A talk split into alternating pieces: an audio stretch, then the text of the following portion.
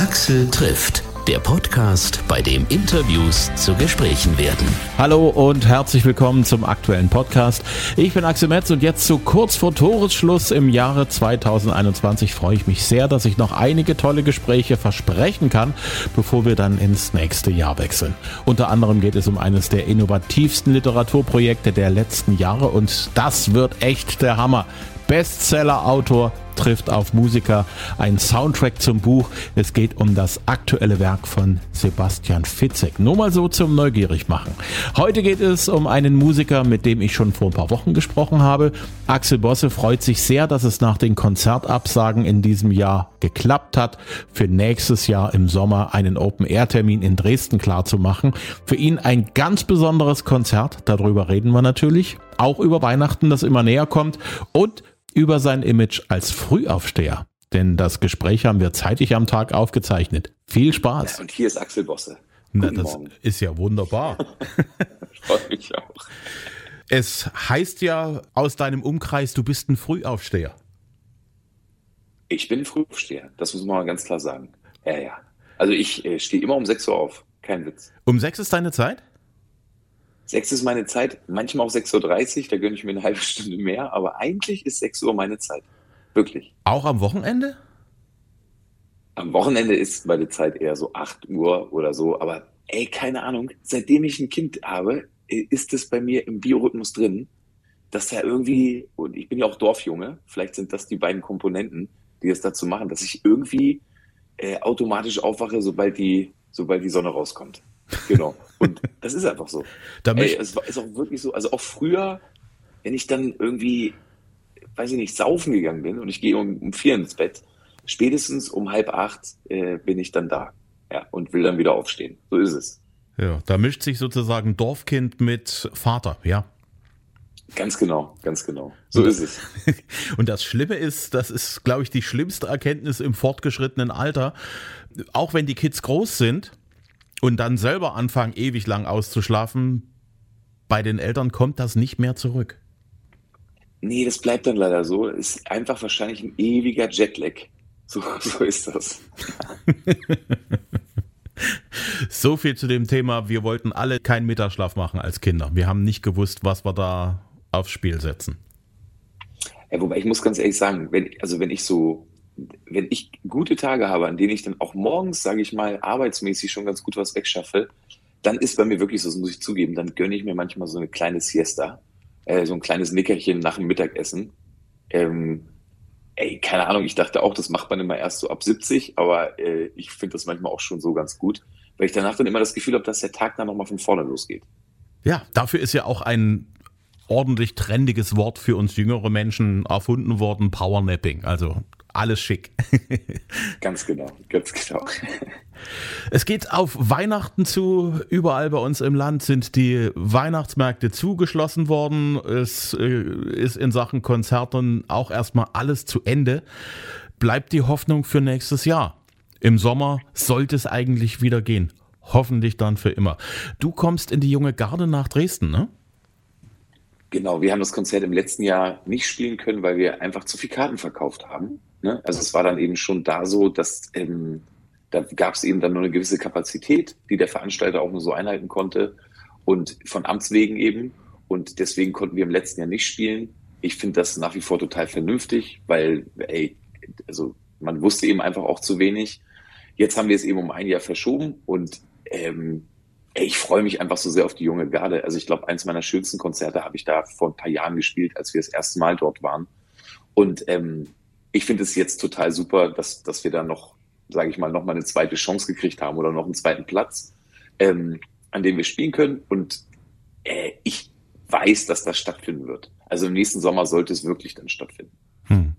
Betrifft das auch die Konzerte, die du im Frühling dann alle haben wirst? Zum Beispiel bist du ja auch in Leipzig im Haus Auensee am 18. April. Ganz genau. Also, na klar, also ich, also ich, ich weiß es eben auch nicht. Also ich habe immer noch eine große Hoffnung für April und man hat jetzt auch gerade das Gefühl, dass trotz, dass die Lage jetzt gerade schlechter wieder wird, ne? also klar, wir haben super hohe Inzidenzen, ähm, es gibt überall Teil-Lockdowns und ähm, also gerade bei euch in der Ecke ist eben ja Wahnsinn, ne? also alles macht eben wieder zu. Ähm, habe ich eben trotzdem einfach eine große Hoffnung, dass wir im April spielen können. Ähm, aber wie gesagt, ich bin, ich bin kein Virologe. Ich, ähm, ich denke aber, dass, dass es in den Jahren oder im Jahr davor auch so war, dass sobald das Wetter wieder besser wird und sich jetzt natürlich gerade total viele Leute infizieren, die haben dann eben auch ein G mit dabei ähm, und der Rest ist eben geimpft, dann sollte das eben wirklich funktionieren. Hm, also äh, es bleibt letzten Endes ja dir wie allen anderen Künstlern ja nichts weiter übrig, als die Hoffnung nicht aufzugeben. Nee, natürlich gebe ich die Hoffnung nicht auf und ich habe jetzt ja den ganzen Sommer auch Corona-konforme Konzerte gespielt. Das habe ich natürlich erstmal gemacht, weil ich, weil ich natürlich eine große Fanschar habe, die Bock haben und es auch verdient haben, dass wir eben auch unter anderen Bedingungen, also Leute auf Picknickdecken, Leute in Strandkörben, Konzerte spielen. Aber vor allem bin ich das eben äh, meiner Crew und den Leuten, die hinter der Bühne arbeiten, aber auch meinen Musikerinnen und Musikern total schuldig, dass die eben einfach wieder in Brot kommen.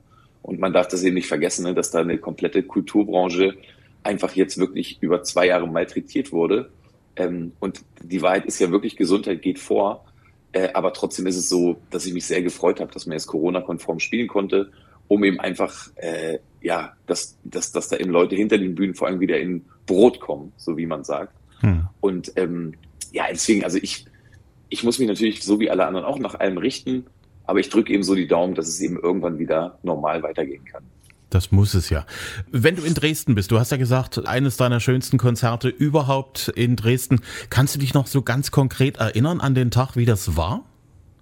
Warst du da schon ja, vorher euphorisch? Jetzt bin ich zum ersten Mal in Dresden. Oder wie, wie hat sich der Tag damals angefühlt? Naja, also guck mal, also meine Geschichte ähm, mit den Konzerten in Dresden, die geht natürlich schon total lang. Ich habe schon im Beatpool gespielt. Da war es so obermäßig ausverkauft und heiß, dass der Stuck von der Decke gekommen ist, weil er zu feucht war. Ähm, das ist schon super viele Jahre her. Und äh, ich bin ja, bin ja echt ab und an mal da und habe da eben einfach treue Fans.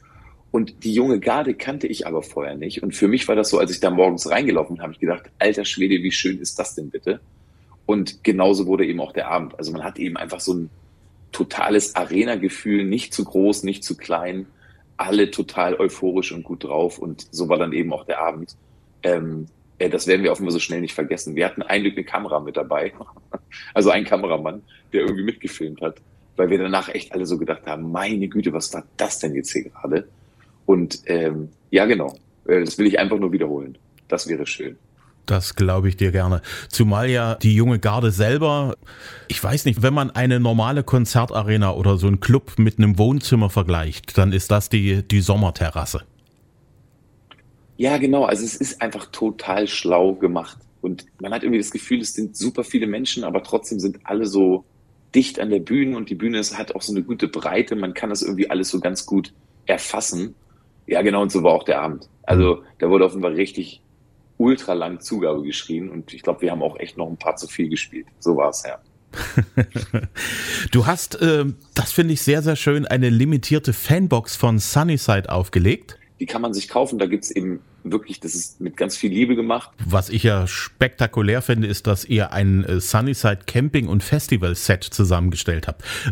Das musst du einfach mal erzählen. Was gehört denn da alles mit rein und warum? Naja, also ich, ähm, ich war dann eben irgendwann erstmal so weit, dass ich gedacht habe, okay, also auf dem Album, das ist ja ganz schön divers. Ne? Es gibt ganz viele Themen, gesellschaftliche Themen. Es geht irgendwie darum, von der dunklen Seite Richtung Licht zu kommen und so. Und dann habe ich das Ding irgendwann Sunnyside genannt. Und ähm, dann geht es aber vor allem auch sehr, sehr viel um Natur. Und in einem Song, der heißt Der Sommer, geht es eben um so eine kleine Campingreise, sage ich mal, von zwei Leuten. Und dann habe ich irgendwann gedacht, okay, ist doch super. Also irgendwann sind wieder Festivals und ähm, äh, diese Emaille-Tasse, die da drin ist, zum Beispiel, die ist eben super für Festivals, aber eben auch tiptop zum Campen. Und sonst haben wir eben noch so ein paar kleine andere Utensilien mit beigelegt, ähm, die eben einfach eine Sonnenblume beinhalten, also Sonnenblumendruck und eben meinen Namen. Und dann kann man eben seinen Kaffee morgens aus der, Kaffee, aus, aus der Emaille-Tasse trinken. Genau. Sonst ein paar Streichhölzer und ähm, Genau, so ein bisschen Geschirrzeugs eben. Das ist ganz gut. Was man halt so braucht, wenn man mal campen ist oder auf einem Festival. Ganz genau. Aber so insgesamt, das muss ich sagen, das habe ich so noch gar nicht so richtig für voll genommen. Ich habe mal in deinem Merchandising-Laden mal reingeguckt online. Es ist ja praktisch für fast jeden Aspekt des Lebens etwas Passendes damit drin. Ja, genau, das, also das neueste Ding ist eben der Regenschirm, den hatten wir noch nicht. Genau. Also mir ist immer wichtig, dass es alles fair hergestellt ist und fair gehandelt ist.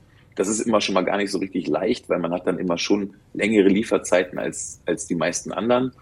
Ähm, und jetzt haben wir eben, genau, also das Neueste ist eben der Sunnyside Regenschirm. Und ähm, ach ja, ich hau eben ab und zu mal ein bisschen was raus, immer wenn ich eine gute Idee habe oder ich denke, dass es eine gute Idee ist, dann mache ich manchmal so eine 100er Auflage, so sehr limitiert. Und äh, genau, dann kann man, dann kann man sich das kaufen oder eben nicht. Aber es gibt immer ein großes Angebot. Ja, also es ist, also ich bin da wirklich spontan begeistert. Zum Beispiel, dass es ein Beanie gibt mit einer Sonnenblume drauf, ein schönes schwarzes Beanie, so für, für den Winter eigentlich eine schicke Sache. Klar, also äh, Beanie ist immer gut, trage ich auch ganz gerne, sage ich mal.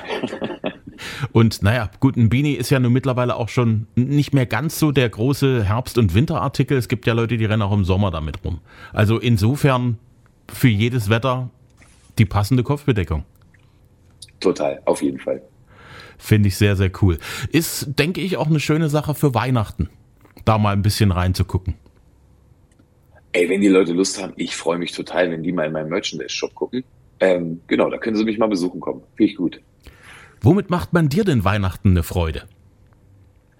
Also für mich ist die größte Freude wirklich, seitdem ich Vater bin, kann ich eben Weihnachten wieder richtig genießen. Also ich hatte eben auch ein paar Jahre, wo ich, weiß, das geht vielleicht allen irgendwann so, wo ich dann so dachte, auch Weihnachten bedeutet mir jetzt gar nicht so viel. Genau, aber ich, ich liebe eben einfach, wie meine Tochter Weihnachten liebt. Also deswegen finde ich das eben super.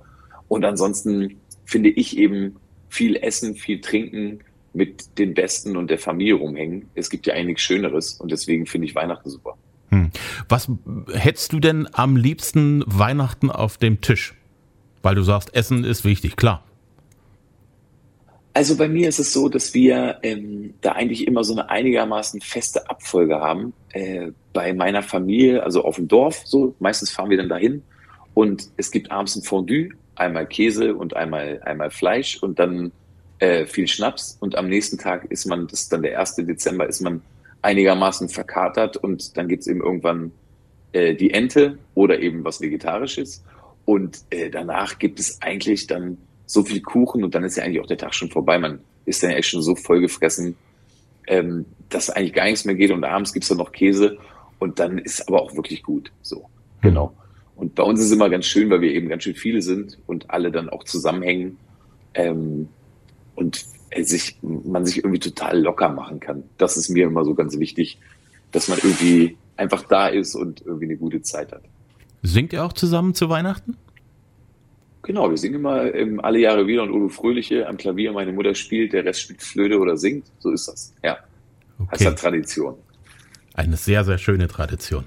In Sachen Weihnachtspop und Rock, da äh, gibt es ja mittlerweile einiges. Kannst du solchen Weihnachtspop- oder Rocksongs was abgewinnen?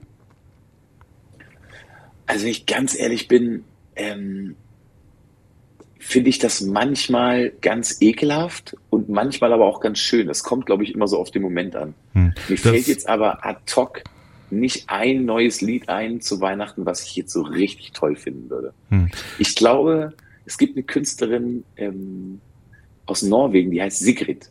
Und die hat gerade einen Song von sich umgeschrieben. Ich weiß jetzt aber gerade nicht richtig, wie der heißt zum Weihnachtssong. Und den finde ich, glaube ich, ganz schön. Das habe ich letztens gehört. Und da habe ich gedacht, ach, siehst du mal, das ist mal wieder ein ganz schönes neues Weihnachtslied. Hm. Das ist, glaube ich, so ähnlich mit diesen Weihnachtspop- und Rocksongs wie mit einem Weihnachtsmarktbesuch. Wenn du mit leerem Magen auf den Weihnachtsmarkt gehst, riecht's dort herrlich. Dann bist du begeistert. Wenn du vorneweg gegessen hast und du gehst auf den Weihnachtsmarkt, dann merkst du, uh, das, irgendwo riecht's überall bloß nach, nach Bratenfett und Öl und heißem Frittierfett. Genau, ich glaube, ja, genau. Also ich glaube, man muss eben wirklich ganz weihnachtshungrig sein, um das aushalten zu können. so von, ja. von den großen Weihnachtspop- oder Rock-Klassikern, so, das meiste kommt ja irgendwie aus den, aus den 80ern, dann gibt's noch ein bisschen Bing Crosby, bisschen White Christmas. Gibt's da einen, der dann doch, wenn du in der Laune bist, wo du sagst, ja, der kann kommen, der ist, dem äh, ist es erlaubt? Äh, warte mal, lass mich kurz mal nachdenken. Hm. Ah, ich glaube, ich würde ich glaube, ich würde irgendwas von ABBA nehmen. haben ABBA nicht einen Weihnachtshit? Ja, Happy haben sie. Happy New Year, Happy New Year. Irgend sowas hatten sie. Ja, das würde ich nehmen. Klar. Ja, ich nehme jetzt aber. Ich wünsche mir aber. Das Jahr praktisch fast rum, 2022 steht vor der Türe. Wenn du noch ein kurzes persönliches Fazit für dich für 2021 noch hättest für uns?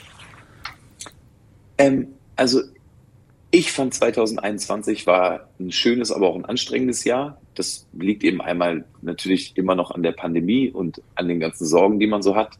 Äh, ansonsten war es aber auch ein schönes Jahr, weil ich habe irgendwie ein Album rausgebracht, auf das ich sehr stolz bin. Ich habe echt ein paar schöne Konzerte gespielt, habe tolle Interviews geführt, ähm, habe trotzdem viel Zeit mit meiner Familie verbracht. Also das ist jetzt wirklich so mein Fazit.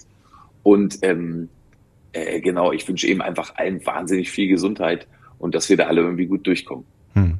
Für 2022 außer Gesundheit und dass Konzerte stattfinden dürfen, hast du da irgendwo noch was im Hinterkopf, wo du sagst, das wäre schön, wenn das auch nächstes Jahr klappen könnte? Also ganz ehrlich, außer, außer dass ich wirklich mal wieder Lust habe auf ganz normale Konzerte, gibt es da eigentlich gar nicht so viel. Ich bin eigentlich wirklich rundum zufrieden. Ich könnte jetzt irgendwie ganz viel vom Reisen erzählen oder was ich alles so machen will, aber das ist mir alles gar nicht so wichtig. Äh, Hauptsache gesund und die Konzerte finden wieder statt. Das sind zwei ganz, ganz wichtige Wünsche, denke ich. Ich danke dir, dass du dir die Zeit genommen hast. Ich wünsche dir einen schönen Rest vom Jahr, ein schönes Weihnachtsfest. Komm gut rein ins neue Jahr und wir sehen uns hoffentlich endlich im neuen Jahr dann wieder in Person. Hey, ich danke dir so und komm gern vorbei in die Junge Garde. Da freue ich mich. Unbedingt. Unbedingt. Ist ja schön dort. Ja? Bis dann. Tschüss. Ciao, ciao, ciao, ciao. Tschüss. Axel trifft Bosse. Das Album Sunnyside gibt es auch in der Fanbox. Das Open-Air-Konzert in Dresden nächstes Jahr in der Jungen Garde am 2. Juli. Aktuelles findet ihr auch auf axelbosse.de. Ich hoffe, euch hat's gefallen. Wenn das der Fall ist, dann bitte empfehlt uns weiter. Gerade zur Weihnachtszeit ist das wie ein Geschenk, das nichts kostet. Über 110 Gespräche gibt's schon auf allen möglichen Podcast-Plattformen und jeden Dienstag kommt eine neue Folge kostenlos dazu. Auf Spotify, auf Apple Podcast, Google Podcast, überall, wo es sonst noch Podcasts gibt und auf hitradio rtl.de. Liked uns gerne auch auf Facebook oder Instagram. Lasst auch gerne Kommentare da. Ich freue mich. Bis zum nächsten Mal.